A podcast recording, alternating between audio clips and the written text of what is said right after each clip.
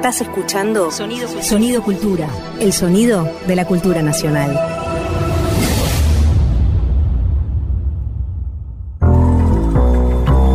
La tijera de un taller que recorta relatos, un centímetro mide tensiones, el dobladillo para el olvido y la cintura cósmica del ayer. María Pía López en corte y confección. Remienda sentidos culturales. El cuerpo, lejos de rivalizar con el mundo, es, por el contrario, el único medio que tengo para ir hasta el corazón de las cosas, convirtiéndome en mundo y convirtiéndolas a ellas en carne. Merleau-Ponty.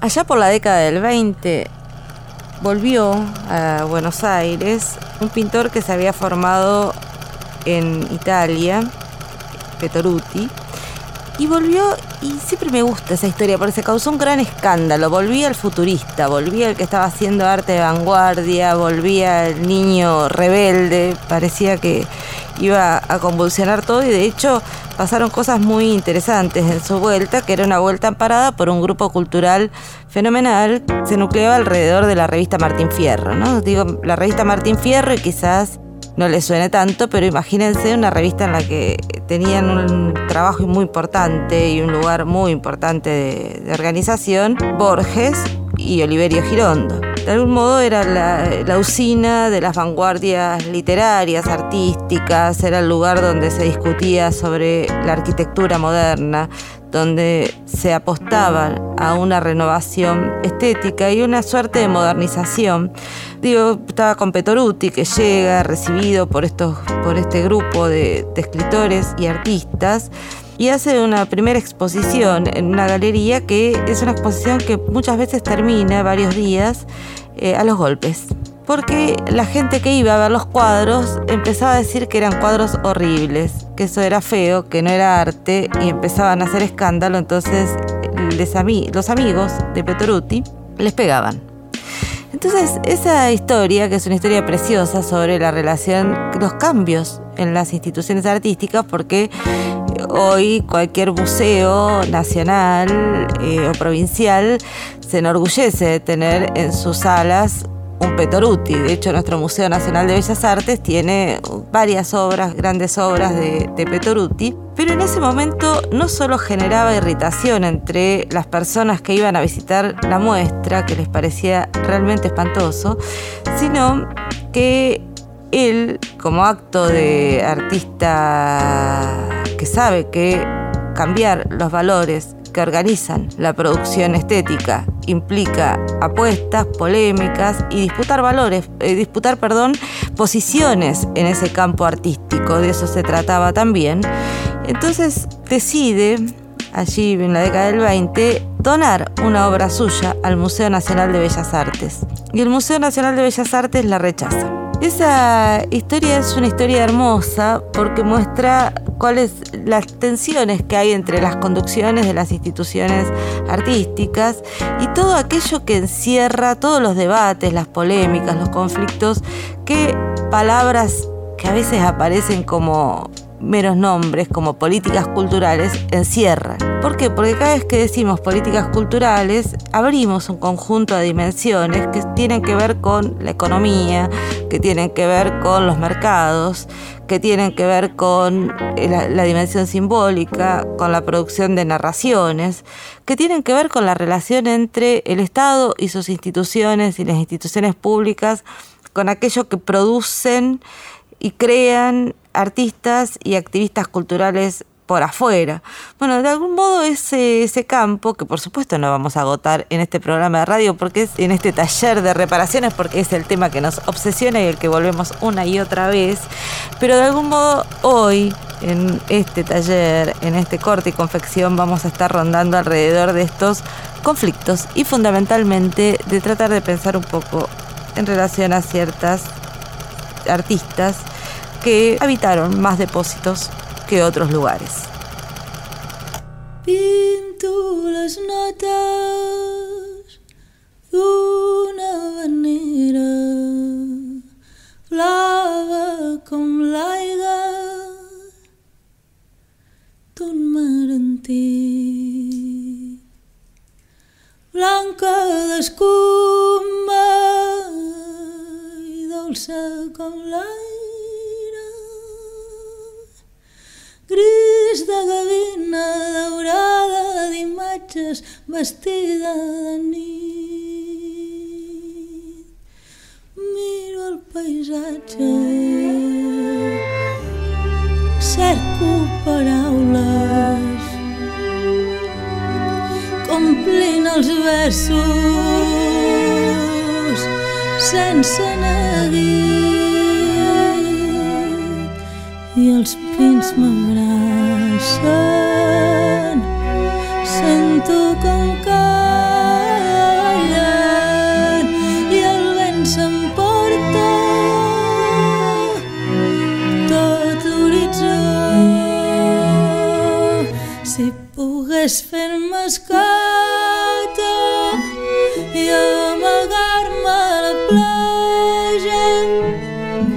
per sentir sons i tal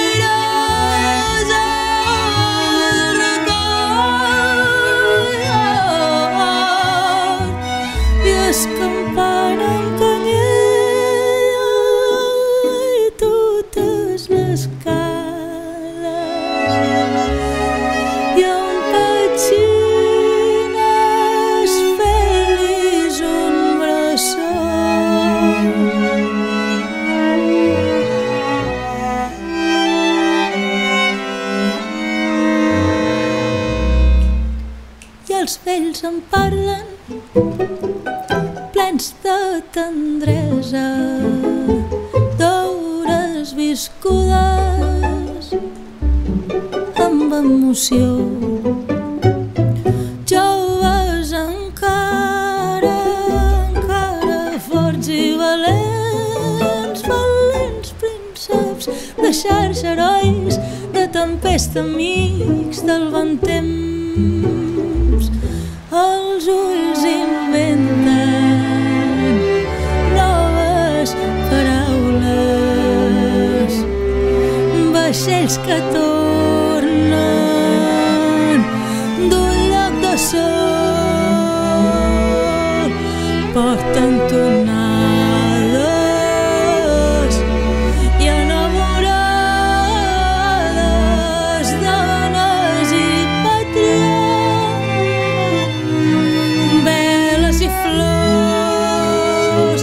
see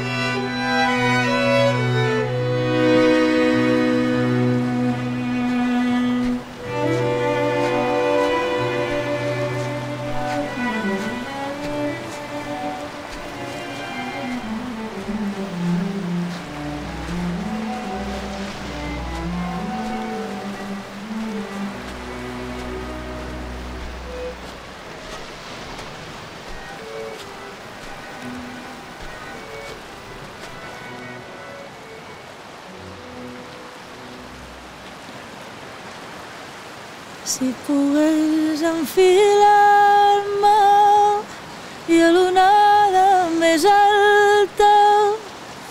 Diguarnida pel meu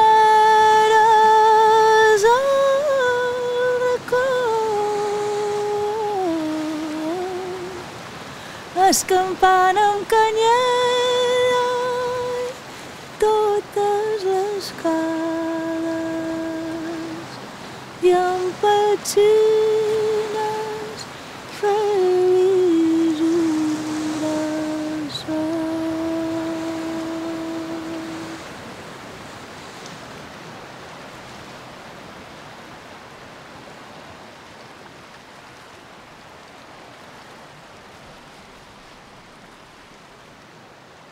Estábamos escuchando a Silvia Pérez Cruz con esa voz maravillosa que tiene y una canción que es Vestida de Nuit.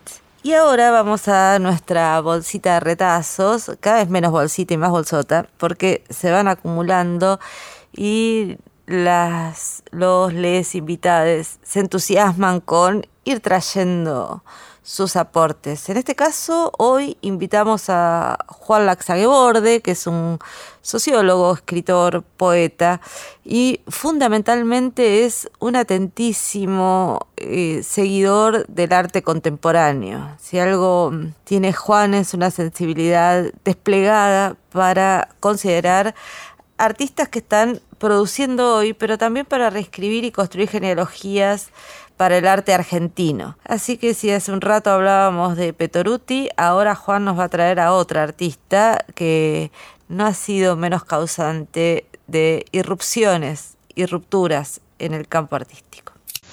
Bueno, eh, el fragmento que van a escuchar es parte de un documental que eh, trata sobre la obra y la vida de la artista visual y poeta Liliana Maresca, nacida en 1951, muerta en 1994 de SIDA. Eso es clave en su obra, por eso lo nombro. Y el mismo año en que murió salió este documental que acompaña la primera retrospectiva que se hizo sobre ella ese mismo año, curada por Jorge Gumiermayer en el Centro Cultural Recoleta. Maresca es un artista increíble, a mi juicio, es muy central en los 80 y por ende hasta hoy. Su primera muestra la hizo de grande, pasado los 30 años, en el año 83, en el hall de la mítica, podríamos decir, revista El Porteño, una muestra de objetos, esculturas. Antes de eso había tenido una vida errante por escuelas de arte, distintas eh, formas de parejas, pero había tenido una vida bastante fuera de la militancia y, de, y del arte. En los 80 ella subalquilaba su casa y ahí conoció mucha gente y abrió su vida al arte. Eh, la casa quedaba en la calle Estados Unidos y hoy se puede ver hay una placa, Estados Unidos 834. Durante los primeros años de los 80 ella trabajó mucho con retazos, basuras, collages. Fue una artista más expresionista, barroca expresionista, algo más propio de los 80 y con una fuerte vocación colectiva, de asociación, de grupos y de actividades como la Kermés o como una bufanda para Buenos Aires, que fueron todas actividades colectivas. Cuando ella en el 87 se entera de que tiene SIDA, hay algo ahí que cambia en su obra, pero no tanto, porque sigue siendo una artista mezcla de conceptual, eh, delicada, eh, preciosista y a la vez una artista vomitiva de, de la de la expresión sacada, ¿no? de la expresión desquiciada y mezclando como elegancia con desquicio. Sería muy largo hablar de todo lo que ella hizo, pero a mí me interesa mucho elegir una frase a partir de una obra que ella hace, reflexionando sobre una obra que ella hace. Esto que vamos a escuchar se lo dice a León Ferrari y es parte del documental Frenesí, que lo pueden ver en Vimeo.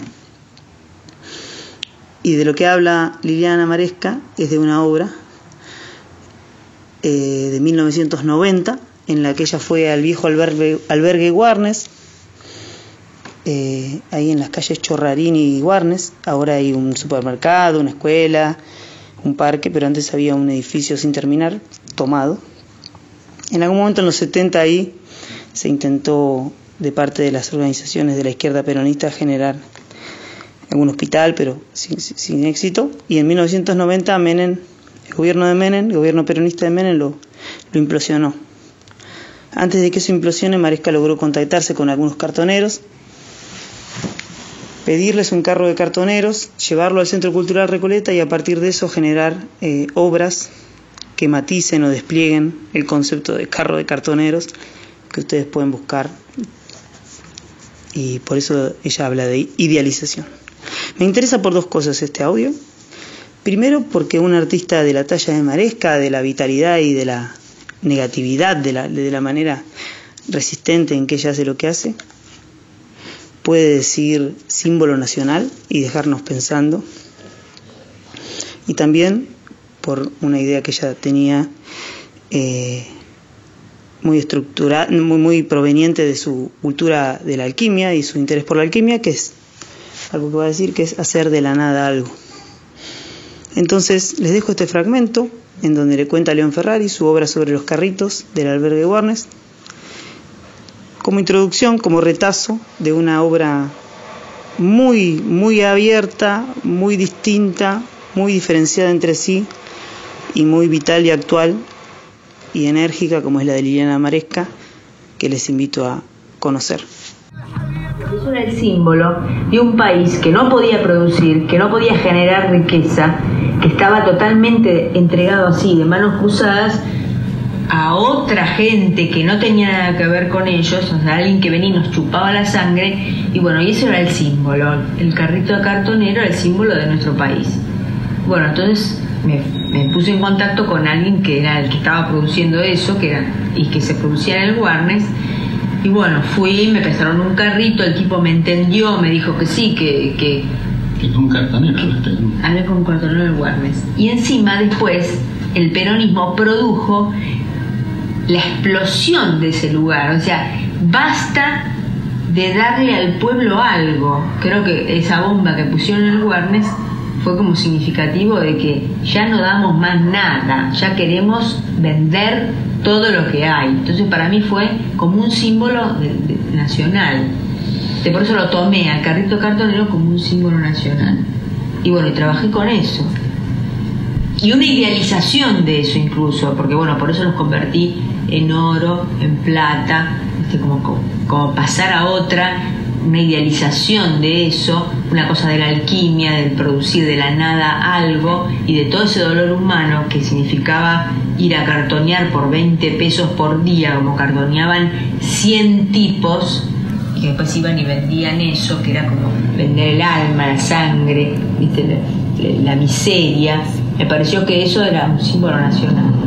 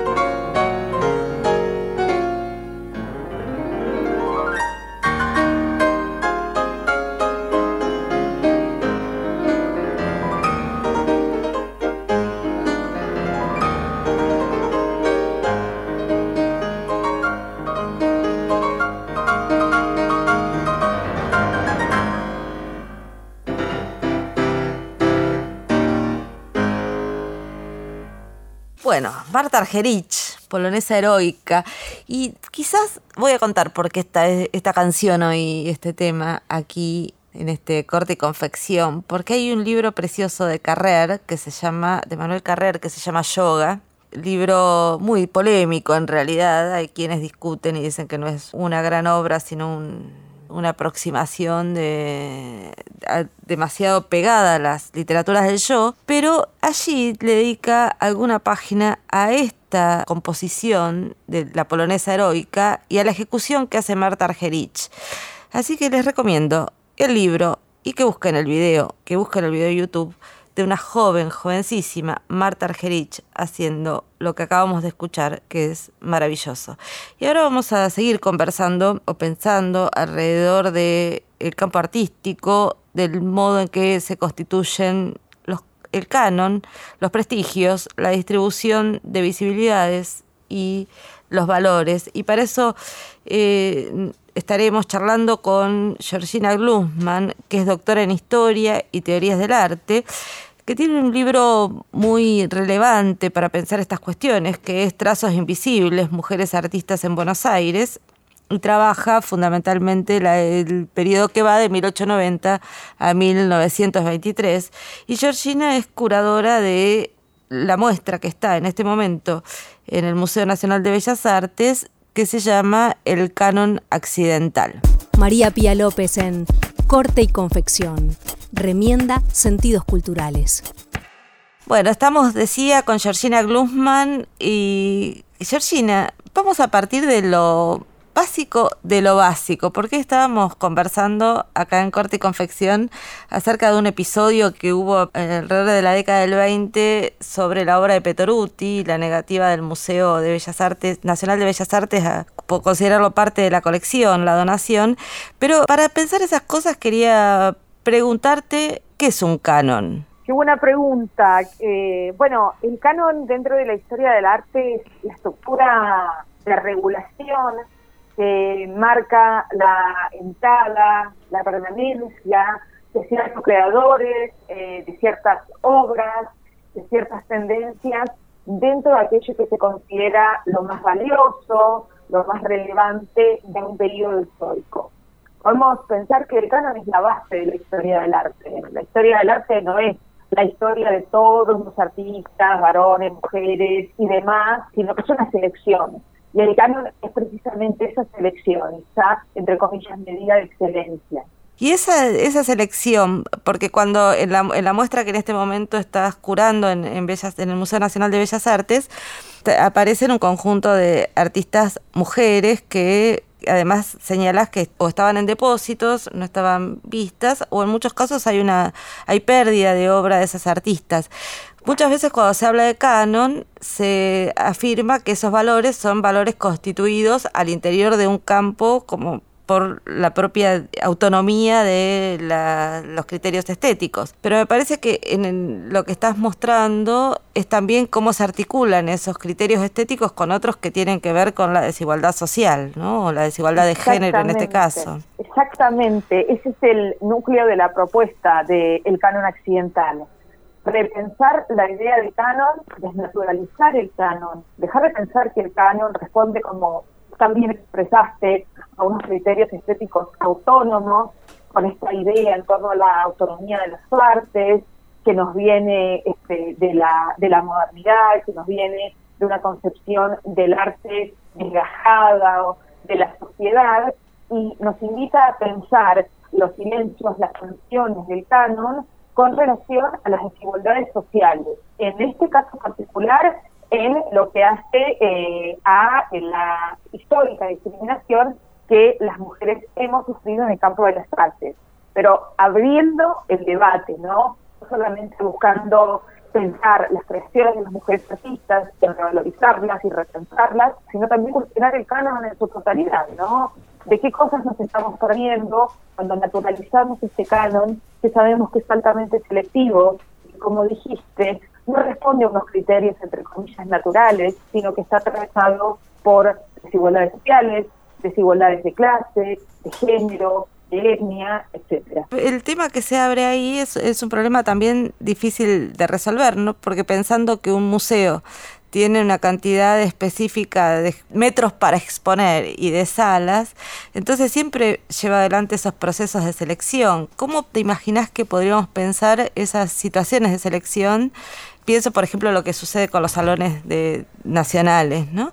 ¿Cómo pensarlos de modo que no repitan ciertas lógicas de exclusión como que se, estás mostrando ahora respecto a la historia de las artes. Eso es un tema absolutamente clave, es una de las grandes dificultades eh, en lo que hace a los museos como este, dispositivo pedagógico eh, y también en lo que hace a los programas con los que se enseña la historia del arte y a quienes se incluye y a quienes se excluye, ¿no? Eh, en ese sentido, yo abogo por una historia del arte con muchas menos certezas que las historias del arte tradicionales, donde se nos enseñaba que había algunos artistas imprescindibles, siempre varones, por supuesto, y un cúmulo de artistas este, no obligatorios, digamos, ¿no? artistas prescindibles que podían o no estudiarse. Em, creo que lo importante es que tanto en los museos como en los programas de estudio eh, nos abramos a la ambigüedad, dejemos de enseñar historias lineales, eh, tratemos de incorporar la mayor cantidad de imágenes que podamos y tratemos, eh, ante todo, de desnaturalizar la idea en torno a la genialidad, en torno a las creaciones que sí o sí debemos estudiar, porque sabemos que la tendencia natural es a la repetición.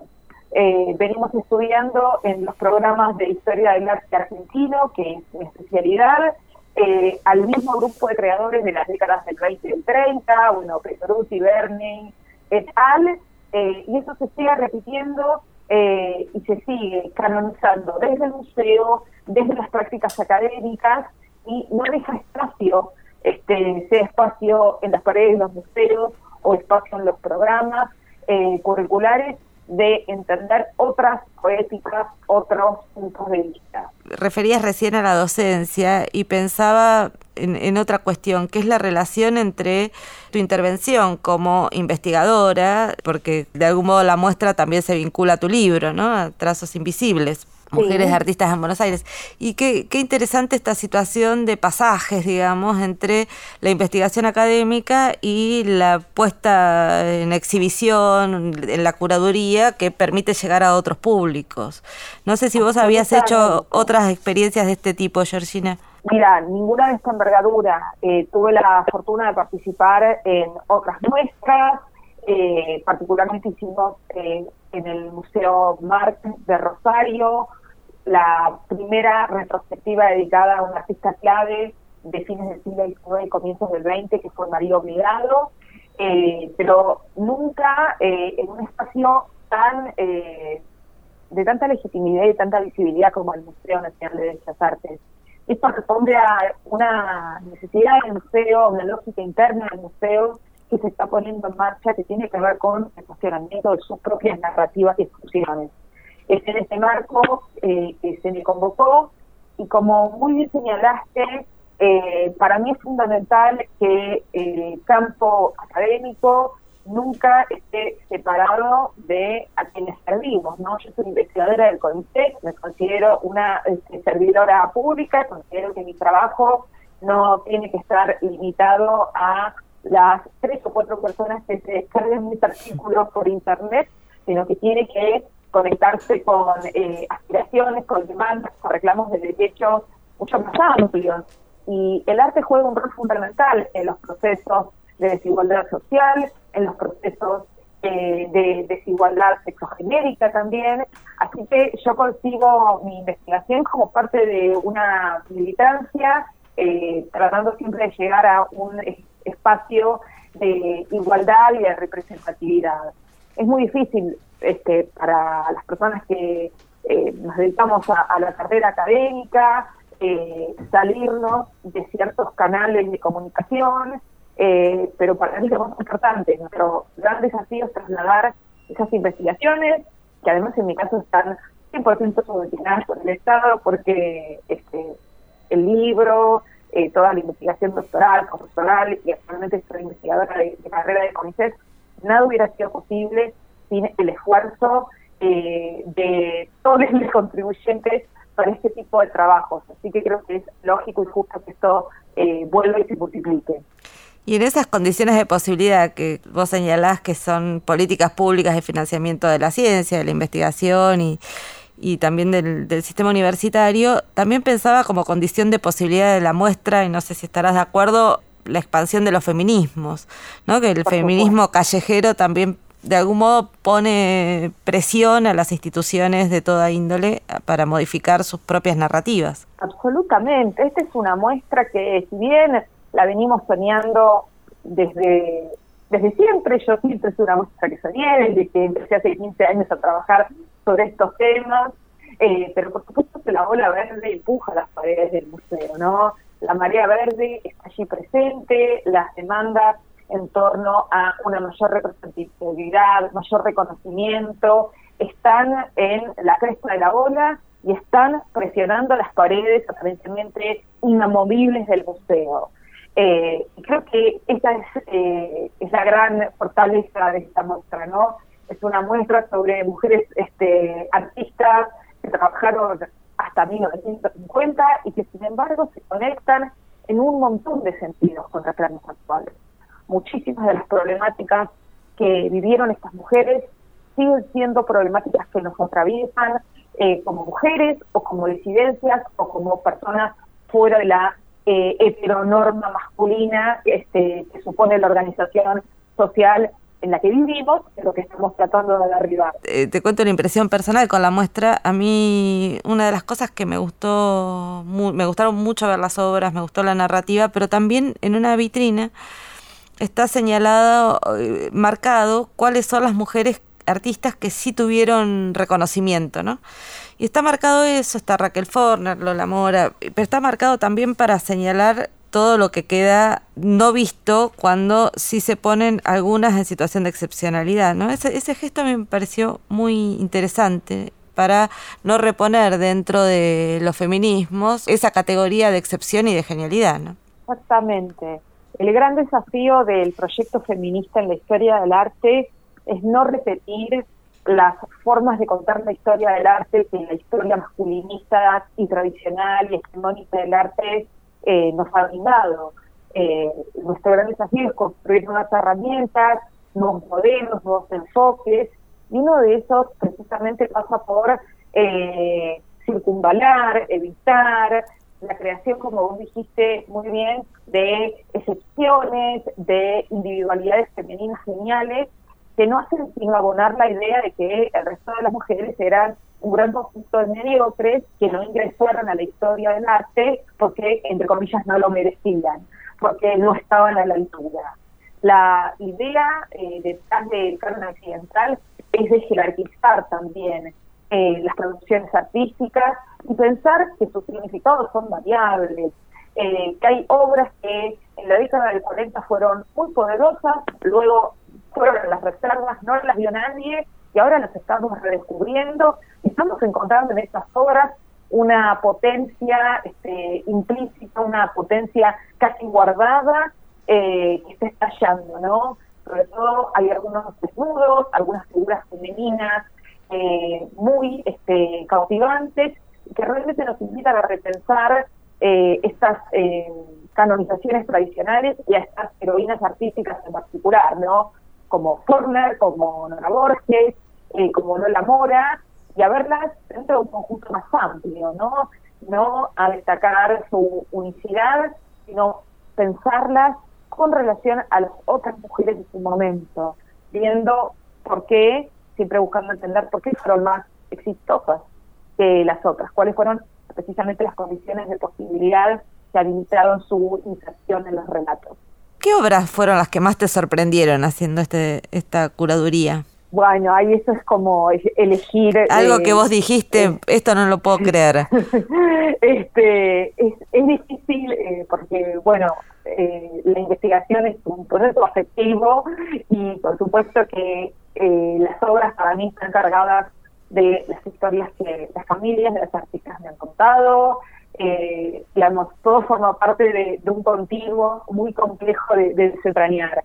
Pero creo que hay, eh, hay dos obras que, abrazo y que editaba y que vuelvo a la muestra y ayer estuve en la muestra este y, vuelvo a mirarlas con, con, la misma fascinación que la primera vez que las vi. Una es en Normandía, una obra de principios del siglo XX de María Obligado, donde eh, ella representa a un grupo de mujeres trabajadoras francesas en el momento en el que están tejiendo las redes de pesca. Eh, una obra totalmente rupturista porque se enfoca en la mujer como trabajadora, en un momento en el que las iconografías sobre la mujer trabajadora tendían al miserabilismo, tendían a, bueno, a mostrar la desgracia de la sociedad donde las mujeres tienen que trabajar, y obligado toma una postura completamente diferente, representa a unas trabajadoras dignificadas, en un espacio eh, iluminado, eh, haciendo una actividad central para la economía de la región como el tejido de las redes de pesca. Eh, esta es una obra que es una de nuestras primeras, este, no me animo a decir la primera, pero es una de nuestras primeras representaciones de mujeres este, de clase trabajadora en el campo del arte y mucho más por una mujer.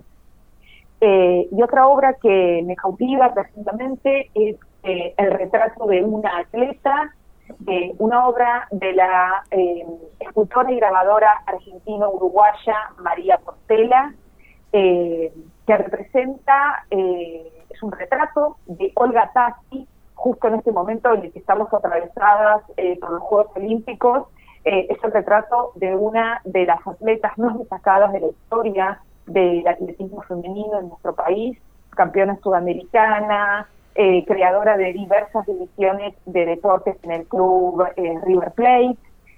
Olga Tassi fue una atleta muy destacada que Portela decide retratar y la retrata desnuda, la retrata tomando los modelos griegos de representación de los atletas, tradicionalmente varones, por supuesto, y nos presenta un cuerpo que no es el cuerpo femenino ideal, entre comillas, es el cuerpo de una atleta de elite, de una deportista de alto rendimiento, con una musculatura muy desarrollada, con sus piernas absolutamente fuertes. Eh, fue una obra que causó un gran impacto en 1940 cuando fue expuesta por primera eh, por primera vez, por primera y única vez, creo, en realidad hasta ahora, eh, y se la celebró como una figura andrógina. Eh, y acá estamos redescubriendo esta genealogía de mm, cuerpos disidentes en la historia del arte argentino.